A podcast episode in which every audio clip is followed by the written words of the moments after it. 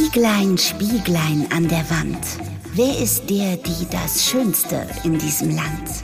Herzlich willkommen zu Goschas Real Beauty Talk. Eine Unternehmerin mit geballter Kompetenz. Goscha hat in den letzten 20 Jahren im Top-Management der Mode- und Beauty-Welt gearbeitet. Sie hat eine Mailänder Kosmetikmarke in mehreren europäischen Ländern aufgebaut, war für über 100 Millionen Euro Umsatz verantwortlich hat tausende Mitarbeiter betreut und gecoacht und hat aus ihrer Erfahrung heraus die Marke von Stüb Cosmetics gegründet.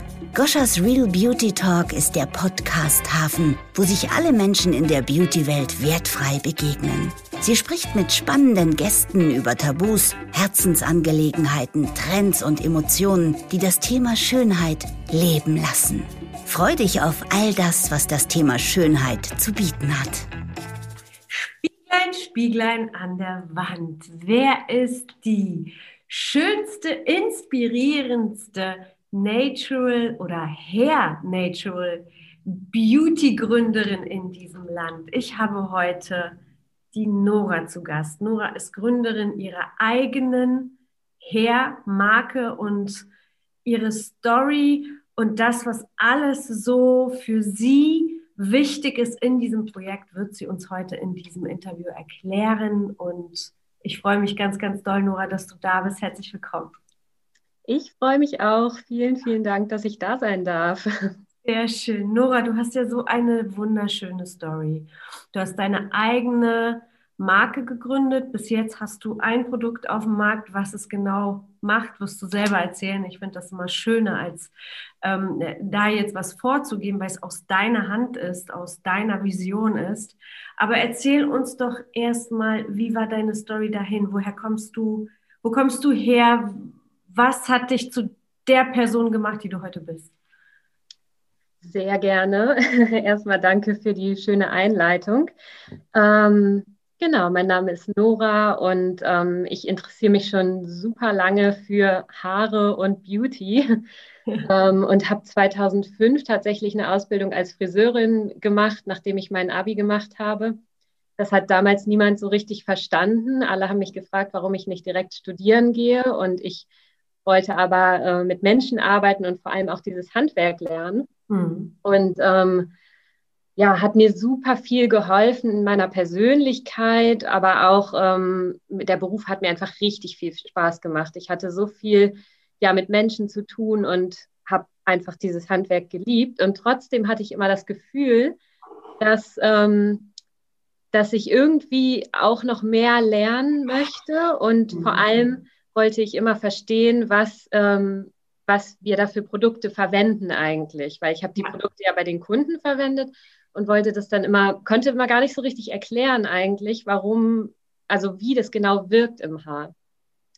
Und das hat mich schon immer interessiert und deswegen habe ich nach der Ausbildung Kosmetikwissenschaften studiert und ähm, dann halt ähm, ja sozusagen gelernt, wie die Produkte aufgebaut sind. Und ähm, mein Ziel war es dann immer für große Unternehmen im Labor Produkte zu entwickeln und das habe ich dann nach dem Studium auch sieben Jahre lang gemacht. Mhm. Ähm, bis ich dann, ja, ich war viel reisen, bis ich dann irgendwann in Sri Lanka war und ähm, da zum ersten Mal so richtig gesehen habe, was es heißt, irgendwie, ähm, also was Armut bedeutet und was es irgendwie heißt, was unsere Produkte teilweise mit der Welt so anrichten. Und ich habe zum ersten Mal irgendwie so in Frage gestellt, also ja, was ich mit meiner Arbeit überhaupt Sinnvolles hinterlasse sozusagen in der Welt. Ja. Und so kam es irgendwie, dass ich ähm, dann immer mehr darüber nachgedacht habe und irgendwann meine eigene Marke gegründet habe, ähm, wo ich jetzt wirklich so die Vision habe, etwas der Welt zurückzugeben und ähm, ja, etwas Gutes auf der Welt zu hinterlassen. Und deswegen entwickle ich vegane, minimalistische Haarpflege. Wundervoll. Das war jetzt eine lange Geschichte, ne?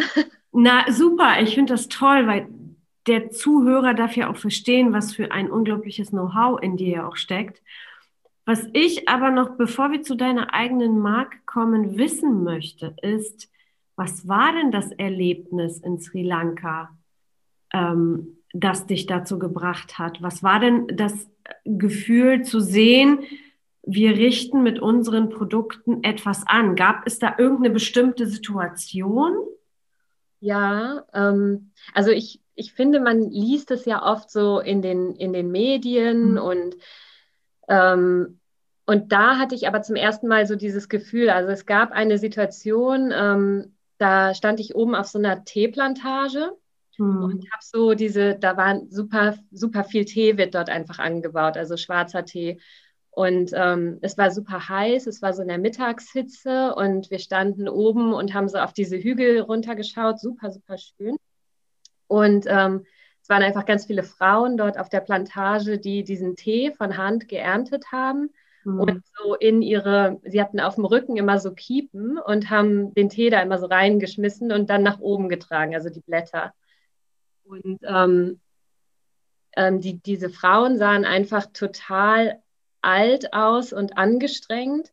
Und ich habe aber in dem Moment gedacht, ich weiß gar nicht, vielleicht sind die auch in meinem Alter. Also mhm. das, das fand ich erstmal irgendwie so ganz erschreckend. Und ähm, wir standen halt direkt neben dieser Manufaktur, die ähm, relativ bekannt ist, ähm, hier in Deutschland auch. Und ich wusste einfach, dass wir für diesen Beutel Tee irgendwie 30 Cent bezahlen oder so.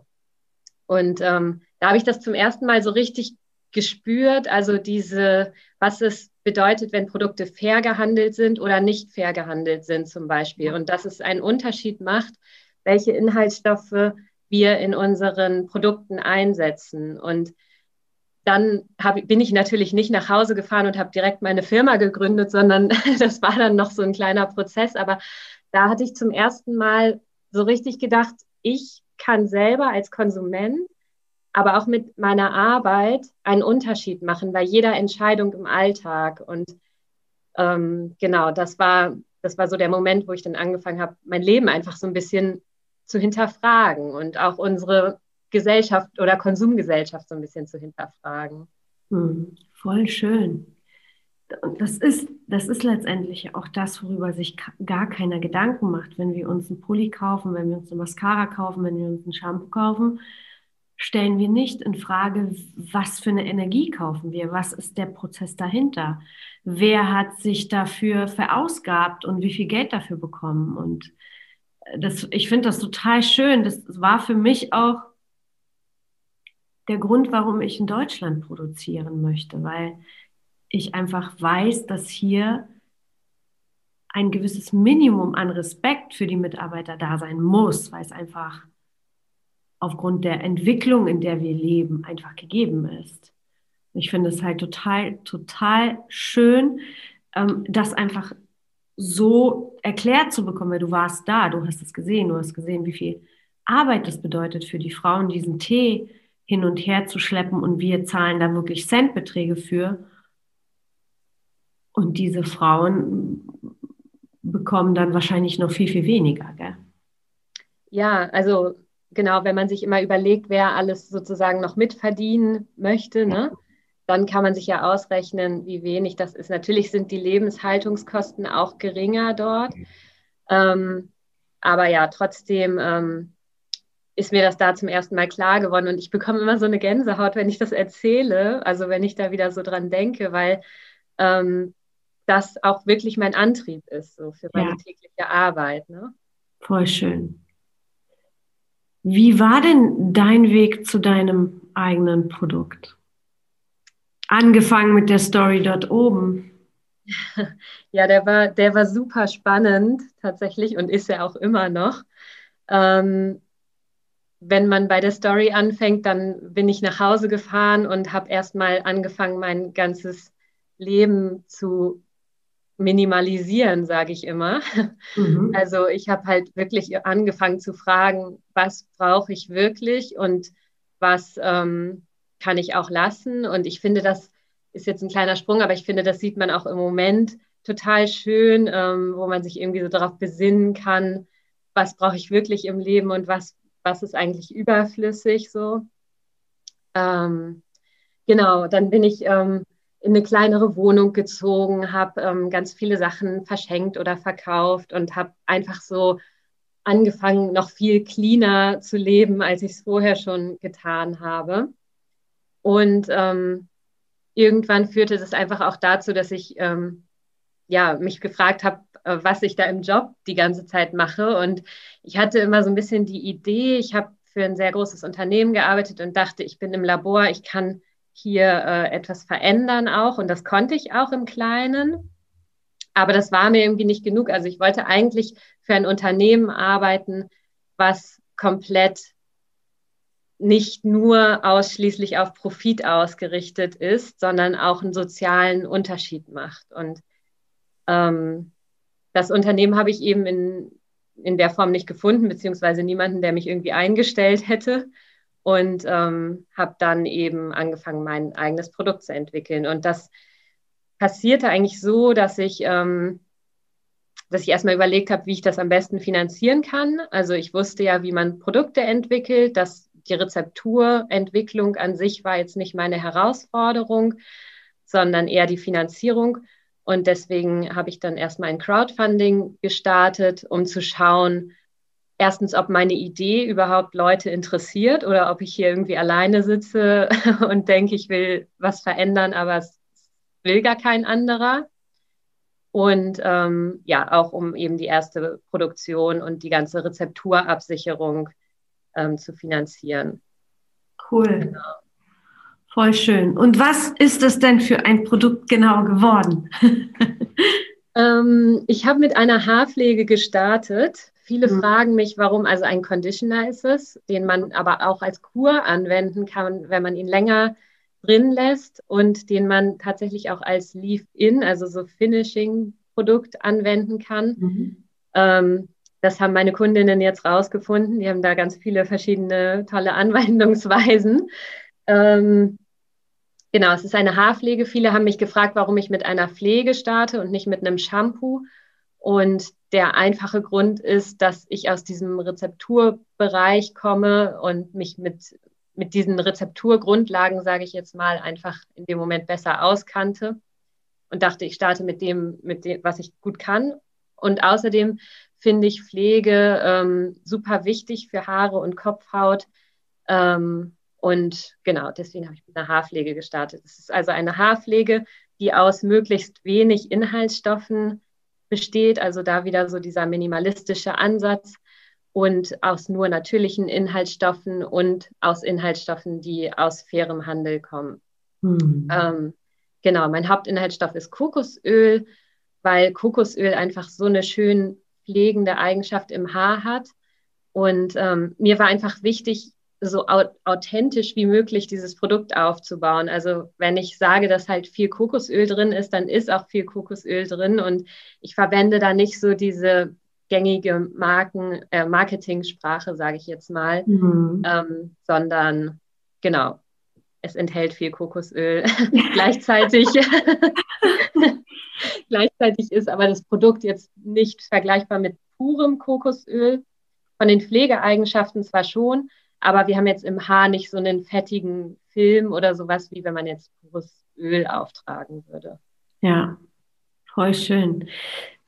Echt eine coole, schöne Geschichte und der Beginn einer großen, großen Story, denn ich glaube, dass ähm, es immer mehr Marken geben wird, die einfach etwas Gutes beitragen wollen und sich als Unternehmen so aufstellen, dass sie etwas zurückgeben wollen und die Welt optimieren wollen. Das äh, wird wahrscheinlich bei den Großen nicht der Fall sein, denn sobald natürlich Investoren und Vorstände und Aktiengesellschaften daraus werden, dann gibt es natürlich auch ähm, äh, sehr großes Interesse daran, dass die Gewinnausschüttung höher ist. Und ähm, ja, das, das macht dann natürlich dann auch für die Unternehmen es nicht so einfach, selbst wenn der ein oder andere das will, sich so aufzustellen. Was bedeutet denn Schönheit für dich? Denn wir sind ja hier im Beauty Talk äh, von Gründerin zur Gründerin. Was ist für dich Schönheit?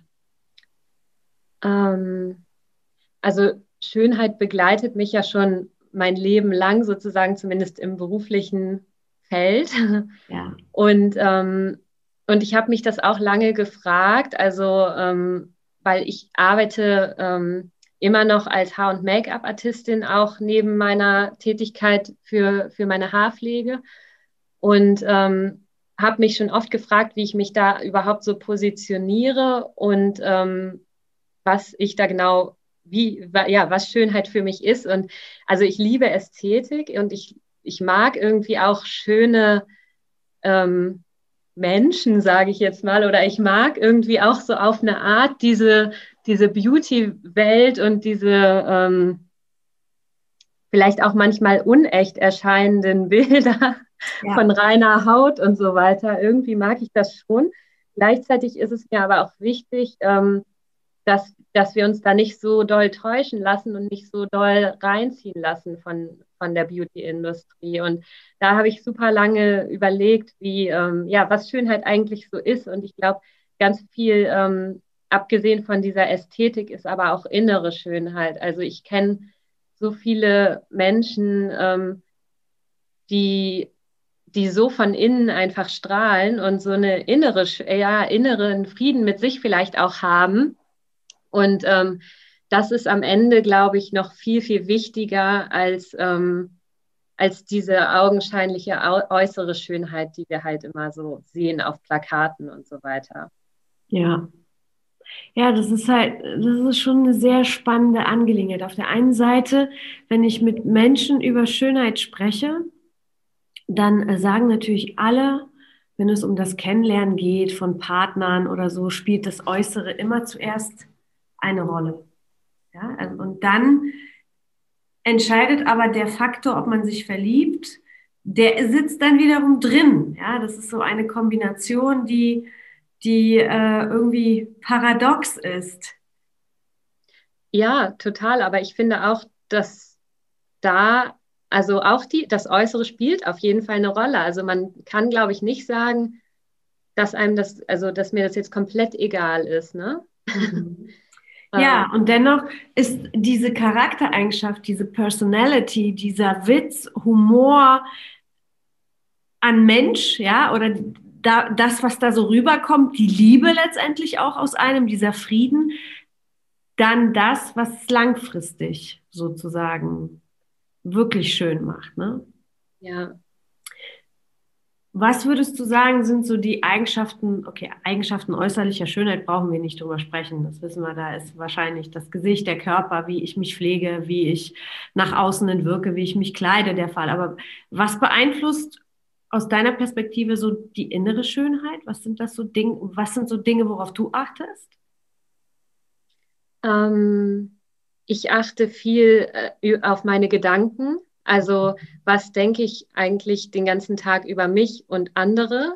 Mhm. Und ähm, ich glaube auch, dass sich das äh, auf eine Art bedingt, was du gerade gesagt hast, also der Körper und das, und das Innere. Also ich hatte zum Beispiel früher ähm, viel damit zu tun, dass ich ähm, mich irgendwie zu dick fand. Auch wenn ich es, glaube ich, nie war. Also wenn ich jetzt heute die Bilder sehe, denke ich mir so, hä? Warum eigentlich? Aber dann habe ich eben angefangen, viel Sport zu machen Mhm. Und dadurch hat sich dann irgendwie auch das verändert. Dann fand ich mich halt nicht mehr so.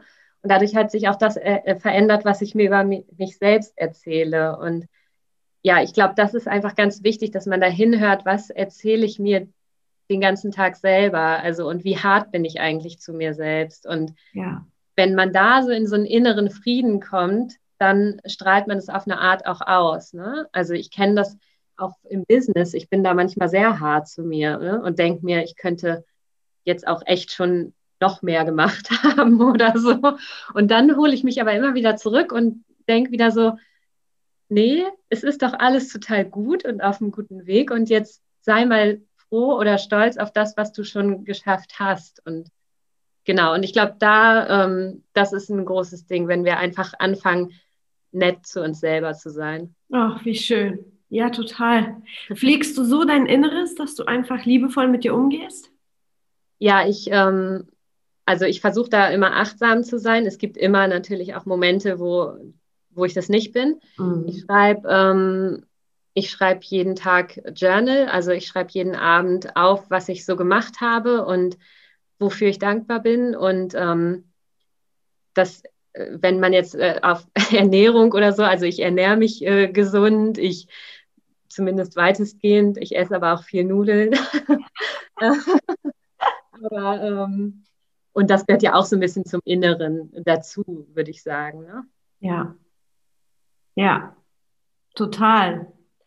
Das ist halt ein sehr, ein sehr spannender Weg. Ne? Wie, wie pflege ich mich selber? Und Selbstliebe ist, glaube ich, so das Größte, was jeder Mensch sich geben kann, um wirklich von innen heraus nach außen zu strahlen. Und dieses Strahlen übertönt halt einfach auch das Äußerliche dann irgendwann, wenn es stark genug ist, weil man einfach diesen Frieden spürt.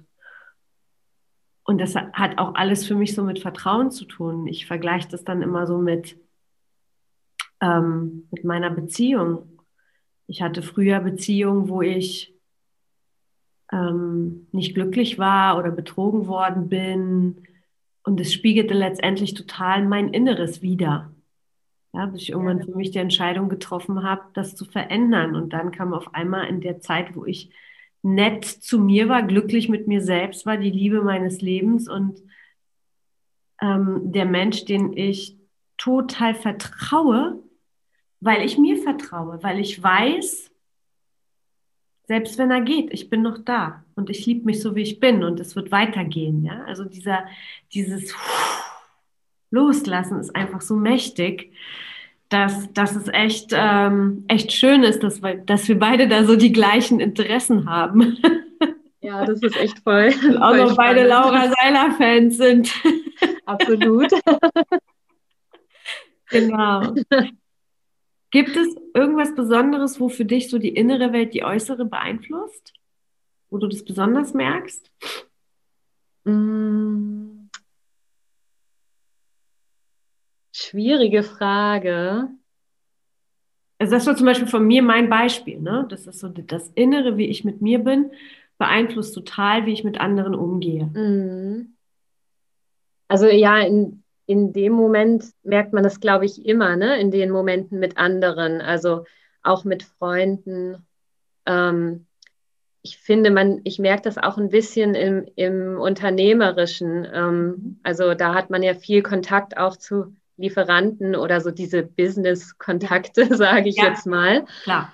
Die oft sehr, also die, die Kosmetikwelt ist, finde ich, sehr ähm, teilweise sehr konservativ und so ein bisschen altmodisch fast. Ja. Ähm, und die Kontakte sind dann auch manchmal so ein bisschen steif irgendwie oder so ober, ja, oberflächlich. Ja. Äh, man mhm. sieht sich halt immer und so weiter. Und ähm, da finde ich, merkt man das auch total, dass wenn, wenn ich selber ähm, anders mit den Menschen umgehe, dann kommt auch was anderes zurück. Ne? Also, ja. oder wenn ich anders kommuniziere, dann bekomme ich mehr Aufmerksamkeit oder wie auch immer. Ja. Ähm, ja, im Zwischenmenschlichen auf jeden Fall. Ja. Spannend. Das ist schon echt spannend, dass gerade du, ich meine, du hast natürlich noch, noch viel, viel mehr Kontakt mit, mit, den, äh, mit dem Labor oder wo auch immer du deine ähm, Inhaltsstoffe dann ähm, für dich besorgst. Das ist schon sehr interessant, auch für mich so zu hören, dass die Beauty-Branche konservativ ist. Aber wir sind ja gerade so in dieser extremen Wandlung, wo ich glaube, es keinen Weg zurück mehr gibt. Gell? Ich glaube, wir dürfen uns wirklich ähm, verändern. Ansonsten wird es schmerzvoll. Ja, und ich glaube, im Moment ist da auch super viel Veränderung. Also mhm. es gibt ja ganz, ganz viele, ähm, auch im Kosmetikbereich, ganz viele Start-ups, aber auch im, ähm, im ähm, Kleidungsbereich, wie heißt das, mhm. Fashion, genau. Ja, Fashion. Ähm, ganz viel nachhaltige Labels inzwischen und ähm, jetzt, ich bin im Moment ja so viel auf Clubhouse unterwegs mhm. und da sind, organisieren sich auch ganz viele Startups und äh, tauschen sich da irgendwie aus über, ähm, ja, über ihren Weg, jetzt das, die Unternehmen neu zu gründen und im Moment geht ja auch viel in Richtung Homeoffice und von überall arbeiten und so. Und ich glaube, da wird sich schon einiges jetzt ja in der Branche auch nochmal verändern, weil einfach die neuen Generationen halt auch dazukommen und gerade auch so dieses ähm, Fridays for Future und so weiter. Also es wird ja viel mehr hinterfragt, was wir eigentlich tun und gleichzeitig möchte aber, glaube ich, niemand so richtig ähm, seinen Luxus auch aufgeben. Und ich glaube, da sind wir jetzt sozusagen in der Verantwortung, so Unternehmen aufzubauen, die halt dann für die Zukunft irgendwie beides so ein bisschen vereinen. Also Nachhaltigkeit und gleichzeitig aber, ja, dass dieser Beauty-Aspekt sozusagen bestehen bleibt. Mhm. Ja, das ist echt äh, spannend. Ich persönlich denke, dass wir einen extremen Dreh in, in der Unternehmerwelt bekommen werden, weil es halt eben noch viele gibt, die festhalten. Ja. Ne? Und dieses Festhalten wird, glaube ich, viele Unternehmen brechen. Das ja. ist mein Gefühl. Also, ne, wer, wer nicht adaptiv und flexibel ist und mit diesen neuen Herausforderungen mitgeht und das als ein Geschenk ansieht, ja, dieses äh, zu anzunehmen, wird, glaube ich, brechen, weil ich beschäftige mich natürlich auch aus dem, aus dem Blickwinkel des Businesses und aus dem Blickwinkel des Leaderships. Und da sind bis jetzt wirklich zehn Prozent, die anfangen, etwas zu verändern. Die anderen denken, sitzen das aus oder die, die Welt ist aber so sehr in der Veränderung und wir, wir bekommen gerade so viel sichtbar gemacht, Positives und Negatives, dass, ähm, ja, dass die Erfolgreichen einfach ähm, mitgehen und die Dinge annehmen, so wie sie sind. Ne? Ja, voll spannend. Ja, total. Gibt es denn für dich irgendeine Herausforderung, die du mit dem Thema Schönheit ähm, durchleben musstest, um einfach irgendwas Schönes daraus zu ernten? Wie zum Beispiel, also bei mir war es auch meine Figur, mein Körper war immer für mich ein Thema auf, ab, schlanker, dünner, dicker. Das war für mich immer so, wo ich, wo ich meinen Wert dran festgelegt habe. Ich irgendwann verstanden habe, äh, nee, ich muss erstmal erstmal die Person sein, die ich sehen will, damit ich es bin. Ja, ja, also bei mir auch absolut das mit der Figur. Ähm, ich habe mich da immer so doll verglichen früher und ähm, meine Schwester und meine Mutter sind halt beide irgendwie dünner als ich. Und ähm, ich habe dann immer mich mit denen verglichen. Ich wollte dann immer auch so eine dünne Hüfte haben und wollte genauso aussehen. Und aber das sagt man jetzt so lustig, aber das war eigentlich gar nicht so lustig, weil ähm, das tatsächlich für mich so voll der Leidensdruck war, dass ich diese Figur einfach nicht habe. So. Und ähm, ja, und ich glaube, da, ähm, also es hat ein paar Jahre gedauert, aber irgendwann habe ich so erkannt für mich, dass das überhaupt nicht wichtig ist. Also ich habe sonst nichts, ne? Oder ich habe eigentlich nichts. Ich habe keine Krankheiten, Allergien, sonst irgendwas. Und ähm, es gibt gar keinen Grund, den Fokus die ganze Zeit auf etwas zu legen, was, was total un, unwichtig eigentlich ist und was nur so Äußerlichkeiten sind. Und ja. ähm, aber das war wirklich, ähm, ich kann es jetzt gerade so locker sagen, da, damals war ich so 15, 16, 17, ähm, aber da war das halt wirklich so, dass ich täglich richtig, das richtig schlimm fand. So, ne? Und ähm, mhm. ja, dann halt auch immer weniger gegessen habe und immer mehr Sport gemacht habe und trotzdem wurde meine Hüfte nie so dünn. Und, und ja, jetzt heute verstehe ich es auch nicht mehr so ganz, aber ähm, ja. ja. Das ist ja das Schöne am Älterwerden, gell? Ich habe auch früher immer gedacht, ja, wenn du so, so dick bleibst, ne, in Anführungsstrichen, ähm, dann wirst du nie einen Partner finden, weil der irgendwann dich wegen einer Schlankeren verlässt oder so. Ne? Das waren so diese typischen Glaubenssätze, die dann letztendlich vielleicht dann auch so waren, weil ich es mir selber so gebastelt habe. Aber es ja. ist halt schon, es ist halt schon, wir Frauen sind da einfach, glaube ich, auch kritischer mit uns selbst, gell? Ja, und das Lustige ist auch, dass wir hier beide sitzen und uns dick fanden und beide überhaupt nicht dick sind. Ähm, also ich bin schon immer ähm, eine, eine, eine Kurvi-Frau gewesen. Ne? Also ich hatte schon immer Popo und Bein und so, aber ich war jetzt nicht dick. Ja. Ich war halt weiblich oder bin weiblich. Ich bin weiblich. ja, und, äh, ja es, es gab einen Punkt, wo ich angefangen habe, das zu mögen. Ja, voll schön, voll schön. Und das ist ja auch dieses mit den Glaubenssätzen. Du hast dir das die ganze Zeit erzählt und dann passiert es eben auch im Außen. Und das ist auch das, was ich vorhin meinte, dass ich halt mit mir versuche, immer nett zu sein, weil ja. dann passiert auch Nettes im Außen. Ne? ja, total. Ich meine, ich, wir, wir kommen beide aus der Beauty-Branche. Ich war noch in der Fashion-Branche unterwegs und in der Fashion-Branche hast du halt Models, Die sehen halt ja. aus wie Kleiderständer, ja.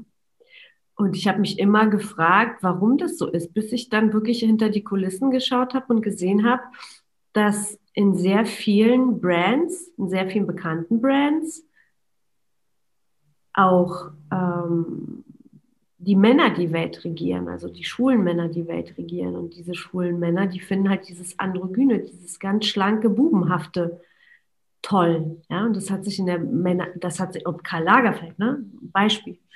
Äh, für ihn konnte es nicht dünn genug sein und Heidi Klum war selbst für ihn zu dick. Also das muss man sich halt so mal vorstellen, in welche Extremen das halt geht und das implementiert sich natürlich auf alles andere. Ja. Wir denken, das ist genau das, was es ist, aber die Welt ist Vielfalt. Und irgendwann habe ich verstanden, dass, ähm, weil ich eben Vielfalt liebe, weil ich von, von äh, ja, immer gerne mit Vielfalt zusammengearbeitet habe, von Altersgruppen über Kulturen bis äh, ja, diese unterschiedlichen Menschentypen, die es dann halt so gibt, ist für mich klar geworden, dass es halt nur ein Blickwinkel ist. Ja, absolut. Und das versuche ich auch so ein bisschen mit der Marke ähm, auszudrücken. Also ich, mir ist es zum Beispiel nicht wichtig, dass möglichst ähm, dünne Models die Marke re repräsentieren, sondern, ähm, also ich habe auch Models auf jeden Fall, ähm, aber auch ganz ähm, normale Menschen, sage ich jetzt mal. Ne? Also die einfach meine Freunde sind oder ähm, die ich irgendwo kennengelernt habe oder auch Kundinnen, die das irgendwie verwenden. Und das finde ich eigentlich auch schön, wenn sich da das Bild so ein bisschen ändert, auch in der, in der Werbung einfach. Ich glaube, das tut es wirklich jetzt. Ja. Wir haben immer mehr Sichtweise, dass es ähm, mollige Models gibt, dass es ähm, in der Modelwelt sind Fehler, Fehler im Sinne von früher nicht erlaubt, möglich, ähm, von der Größe über wirklich optische ähm, wo man einfach sieht, es wird natürlicher und es wird echter, weil einfach die Leute im Marketingbereich verstehen, dass auch die Masse der Menschen Marketing hinterfragt. Ja, dass auch nicht mehr die Werbung so hingenommen wird, mit all den psychischen und psychologischen Tricks etwas zu kaufen, die unterschwellig sich bei einem ein Need ausdrücken, dass man das unbedingt haben will. Ich glaube, das ist vorbei, weil die Leute das einfach kennen. Ja, die Leute wollen wirklich wirkliche Ergebnisse sehen, echte Menschen, echte Ergebnisse, real life. Ja, das ist halt einfach, das verändert sich absolut dazu und ähm, das haben schon die ein oder anderen Marken verstanden und ich glaube, dass ähm, dass auch alles weitere folgen wird oder mehr sich implementieren wird. Es wird immer ja. geben, die mögen dünne mehr und die anderen mögen kurvig mehr. Das ist ganz normal, würde ich für mich jetzt sagen. Ja, absolut. Schön, dass du heute wieder mit dabei warst. Goscha möchte dich dabei unterstützen, deine Schönheit zu leben. Gehe auf die Website www.von und lade dir Goschas Beauty-Anleitung herunter. Hier erfährst du exklusiv, wie sie sich in nur 10 Minuten für den Tag schick macht. Das soll noch nicht alles gewesen sein, denn Goscha hat noch eine weitere Überraschung für dich, die sie in den Show Notes kommuniziert. Wir freuen uns auf eine inspirierende gemeinsame Beauty-Reise mit dir.